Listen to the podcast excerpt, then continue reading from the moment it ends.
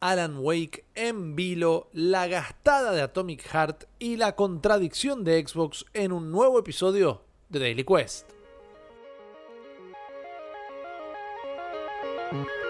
Hey, hola a todos, ¿cómo están? Mi nombre es eh, Riby Risa y voy a ser su anfitrión en un nuevo episodio de Daily Quest, el podcast diario de noticias de New Game Plus, este medio independiente que hemos fundado junto a Guillermo Guilloreos y Jeremías Curchi, mejor conocido como Chopper. La idea es que en 10-15 minutitos te enteres de todo lo que está pasando en la industria de los videojuegos y la cultura que la rodea, para que entiendas de qué se está hablando en las redes, para que tengas con qué charlar con tus amigos en ese grupo de Telegram para que siempre estés informado o informada, no importa el momento del día o el lugar donde te encuentres. Antes de arrancar con la data que viene bastante interesante, quiero aprovechar y agradecerle a nuestros amigos de Insumos Acuario, que son nuestro proveedor oficial de hardware y gracias a ellos hemos mejorado muchísimo nuestros equipos para que ustedes reciban las transmisiones a través de twitch.tv barra New Plus OK o nuestros podcasts en cualquier plataforma podcastera de la mejor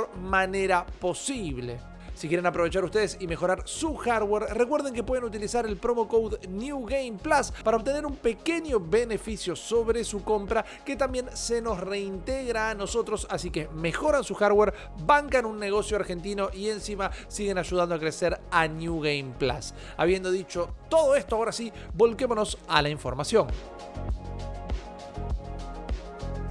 Alan Wake en vilo. Si venís jugando ya hace unos años, seguramente seas fan de Alan Wake. ¿Por qué? Porque cuando este juego salió fue un hito que realmente se destacó por su narrativa y también por algunas cositas ridículas como el hecho de que tuvo un par de DLCs esponsoreados, por ejemplo, por una compañía de telefonía celular y era uno de esos experimentos que un gaming tan joven ya empezaba a hacer metiéndose un poquito más en la cultura popular. El tema es que este juego acerca de un escritor con muchas vibras de Stephen King logró generar un seguimiento de culto y cuando nos enteramos que iba a haber una secuela, ni más ni menos que por el mismo equipo que hizo el original, por Remedy, que estaba cosechando un montón de alabanzas por el éxito de Control, todos nos pusimos verdaderamente contentos. Y ahora tengo noticias acerca de esta secuela, porque según el estudio, Alan Wake 2 está muy avanzado e incluso ya está completamente en producción, lo que significa que el juego es jugable de principio a fin y ahora van a empezar en el proceso de pulido, a limar las asperezas, a fijarse que todo funcione bien, hacer un raconto de los bugs o las cosas que no estén funcionando del todo. Esto llega a nosotros gracias a la información de un reporte que hicieron acerca de su información cerrando el año fiscal 2022, que esto va a ser alrededor de marzo y abril. Pero en el mismo, Remedy Entertainment dice dos cosas bastante interesantes. Primero, las que le acabo de contar. Este juego está funcional y lo están terminando de ajustar para que se lance en algún momento de este año, luego de haber sido anunciado en 2021 ha sido un desarrollo bastante efectivo, podríamos decir. Pero por otro lado, y lo que nos pone tal vez un poquito más dudosos, es que comentaron que el remaster del primer Alan Wake, que salió allá en 2021 para PC, PlayStation y Xbox, y en 2022 para Switch, todavía no generó ganancias. Y eso que está en cuatro plataformas distintas que no hizo un peso no sería lo correcto de decir, pero probablemente todavía no haya superado lo que invirtieron en relanzar este juego. Y mientras que no tengo ninguna animosidad contra el estudio, no me suena tan raro, porque si hacemos un poco de memoria, nadie habló de Alan Wake Remaster. Se streameó, yo sé que yo mismo lo hice, pero no levantó todo el fulgor que había hecho en su lanzamiento, ni tuvo el mismo recibimiento de juegos como Control. Ahora bien, ¿Cómo nos plantamos ante todas estas noticias? Yo voy a mantenerme expectante, porque la realidad es que Remedy viene apenitas de capa caída. Son uno de estos estudios que amamos amar, pero la realidad es que de Control no tuvimos más novedades. El supuesto multiplayer en el universo de Control está un poco perdido en el espacio-tiempo. Se acaba de retirar uno de los juegos que se dio de baja en este año, que fue Crossfire X. el modo historia realizado por Remedy y directamente lo acaban de discontinuar. Y ahora nos enteramos que Alan Wake Remaster no ha generado dividendos. Lo que uno dice, ¿se pasó? La magia de Remedy. Están pasando por una mala racha. Tenemos algo que realmente nos haga esperar con hambre. Alan Wake 2. De momento son todas interrogantes, pero obviamente acá en New Game Plus vamos a estar siguiendo el tema de cerca para comentarlo con vos y cuando el juego esté disponible en algún momento de este año, darle duro y parejo en twitch.tv barra New Game Plus. Ok, pero ahora te tiro la pregunta a vos. ¿Estás esperando Alan Wake 2? Me encantaría que me lo cuentes en nuestras redes escribiéndonos a arroba New. Ok. De momento yo pondría un marcador en este libro que no parece pasar de página.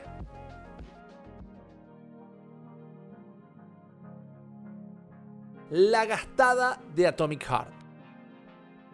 La vedette en este momento en el gaming es Howard's Legacy, el juego inspirado en el mundo mágico, en la franquicia de Harry Potter, que tiene todo el mundo hablando porque parece capturar lo mejor de este imaginario, pero es muy difícil separarlo de las polémicas que giran alrededor de su autora J.K. Rowling. Nosotros hablamos un poquito de esto en nuestro podcast semanal Weekly Quest, en el episodio 16 específicamente, así que te invito a escucharlo si todavía no estás muy enterado de la situación. Pero ¿a qué viene todo esto? A que un juego que se estrena la semana que viene aprovechó uno de sus últimos trailers para burlarse un poquito de este juego de Harry Potter justamente anunciado ya hace varios años e interpretado o percibido como una suerte de clon de Bioshock. Atomic Heart va a estrenarse el 21 de febrero, el martes que viene, y se lo está esperando con bastantes ganas, ya que además va a ser un juego disponible a partir del día 1 en la plataforma Xbox Game Pass. Y para promocionar este incipiente lanzamiento, lanzaron un trailer live action donde podemos ver a una nena de unos 9, 10, 11 años vestida con lo que podríamos decir eh, ropa que alude al universo de Harry Potter, tratando de atacar a un maniquí con una varita mágica, tirando como algunos hechizos inventados que obviamente no hacen absolutamente nada, hasta que aparece el mismísimo Jensen Ackles, protagonista de series como Supernatural o también estuvo en la última temporada de The Voice y caracterizado como el protagonista del juego, empieza a hacer lo que la nena no podía hacer, que era combatir este maniquí, pero a palazos con un arma improvisada que es una suerte de bat de béisbol con un montón de sierras circulares y cadenas colgando. La realidad, tal vez yo estoy un poco viejo, tal vez no estoy tan metido en el hype, pero me parece un golpe innecesario. Acá Atomic Heart está tratando de presentarse como el Howard's Legacy Killer. El, ok, esta semana están todos hablando de esto, pero la semana que viene se viene un juego violento, edgy, muy energético, que va a echar por tierra todo lo que Howard Legacy estaba haciendo hasta el momento. Y tal vez de nuevo yo me declaro un poco muerto por dentro, pero esta provocación no me genera nada. De todas maneras, sí tengo muchas ganas de jugar Atomic Heart desde que lo anunciaron. Todo este juego sucede en un 1955 alternativo en una Unión Soviética que ya pudo superar todas sus problemáticas y vive en una suerte de estado utópico donde a su población no le falta absolutamente nada y es constantemente mantenida por unas inteligencias artificiales que de repente empiezan a fallar un poquito. Y nuestro personaje, eh, Major Sergei P3 Nekchaev, tiene que ir a investigar qué pasó, pero el tema es que su estado psicológico, podríamos decir, no está en su mejor momento. Es una persona que tiene algunos problemas psiquiátricos que van a ir empeorando a medida que nos enfrentamos a todos estos robots y otros experimentos biomecánicos fallidos. La verdad que la estética es sorprendente, parece ser un juego cargadísimo de acción. Tiene encima la música compuesta por Mick Gordon, que lo pueden recordar de juegos como Wolfenstein, el mismísimo Doom y Doom Eternal y hasta Killer Instinct, así que claramente va a ser un juego que pareciera que viene de otro momento, de los 90, violento, energético, metalero, y la propuesta a mí me tiene comprado. Todo esto va a estar intervenido con poderes y equipos que vamos a poder obteniendo que nos van a dar eh, distintas habilidades de fuego, eléctricas, magnéticas, nada que no hayamos visto, pero todo en un setting bastante interesante. Tal vez me pregunto si no va a generar alguna confusión la aparición de Jensen Ackles y que la gente piense que el protagonista del juego va a ser él o le puso la voz, pero simplemente lo convocaron para esta publicidad que los invito a todos y a todas a buscarla en YouTube. Una vez más, Atomic Heart se estrena el 21 de febrero próximo y claramente lo vas a ver a través de twitch.tv barra New Game Plus. Ok. La contradicción de Xbox. Si te metiste en las redes sociales en algún momento de esta semana, seguramente notaste cómo todo el mundo estaba compartiendo una noticia donde la propia Xbox admitía que Game Pass, su servicio de suscripción para obtener una biblioteca de cientos de juegos, estaba teniendo un efecto adverso que demostraba que la gente no compraba juegos en los 12 meses próximos a su salida en esta plataforma. Es decir, en pocas palabras, que los usuarios de Game Pass compraban menos juegos, lo que hacía que el servicio se vuelva un tanto inestable. Como más de una vez dijo PlayStation, por ejemplo, que tener un servicio como Game Pass realmente no era solvente, no era algo que se pudiera bancar. Sin embargo, trataron de salir a aclarar esto y encontramos tal vez una pequeña engaña pichanga en el medio porque todo empieza a desdecirse y a contradecirse con distintas declaraciones cuando vemos de dónde sale esta información.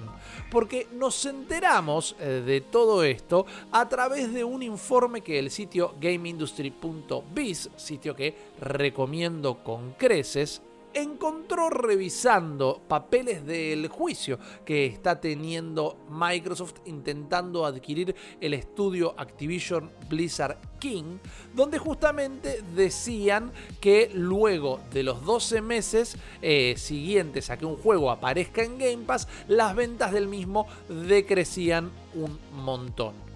En 2018, por otro lado, el propio Phil Spencer decía que la gente que tenía Game Pass terminaba invirtiendo más en juegos porque luego de probarlo decían sí, esto me gusta, esto es algo que yo quiero tener, quiero bancar a los desarrolladores, quiero que si un día no esté más en el servicio yo lo pueda seguir jugando y entonces si la gente jugaba un juego en Game Pass después iba y lo compraba. Ahora, estos son dos alegatos completamente contradictorios, lo que nos hace pensar, y perdonen si estoy siendo un poco mal pensado, que no hayan dicho esto en el contexto del litigio que están teniendo contra las distintas entidades que controlan las leyes antimonopolio, como para dar a entender que en realidad tener Game Pass no es algo que los favorezca tanto, que es un servicio que sí, es verdad, les trae mucha gente, pero que no necesariamente les trae ganancias. La realidad es que es un punto interesante a analizar y hay que ver qué resulta después de todo esto. Porque cuando el sitio GameIndustry.biz pidió una declaración acerca de esta noticia, desde Microsoft dijeron que en realidad lo que sucede con Game Pass es que mucha gente juega los títulos y esto hace que muchos estudios tengan ganas de publicar sus juegos en Game Pass y por ende aparezcan un montón de nuevas oportunidades y nuevas maneras de monetizar estos contenidos, como diciendo que bueno, sí, quizás en los siguientes 12 meses no se venden tanto los juegos, pero todo el tiempo hay nuevos estudios poniendo juegos nuevos que quizás para ellos sí representa una ganancia y a la larga representa nuevo público para Microsoft. Como diciendo, sí dijimos eso, pero en realidad no están así, pero por ahora dejémoslo así porque en ningún momento terminaron de decir que esta última declaración fuera correcta o incorrecta, ni que se contradijera o que hubiera cambiado con respecto a lo que Phil Spencer dijo allá en 2018. De momento, todo parece inclinarse a que se le va a negar a Microsoft la posibilidad de adquirir Activision Blizzard King, pero por otro lado seguimos viendo que PlayStation, que se manifiesta en contra de esta compra, sigue creciendo, porque no solo las ventas de The Last of Us explotaron por los aires luego del estreno de la serie, sino que ahora nos enteramos enteramos que a través de toda Europa las ventas de PlayStation 5 crecieron un 200%. Entonces, ¿Quién está en problemas? Acá en realidad son multimillonarios jugando una guerra de fajos de billetes mientras nosotros miramos desde abajo intentando rescatar las noticias más relevantes. De momento, Game Pass sigue siendo una excelente alternativa, sobre todo si estás jugando videojuegos en Sudamérica y en ningún momento dijeron que esta acusación de no ser rentable termine significando un aumento de precio, así que creo que esto en realidad quedaba más para el juicio y a nosotros no nos complica nada. Vamos a mirar de cerca cómo sigue esta noticia que ya es definitivamente la novela del 2023.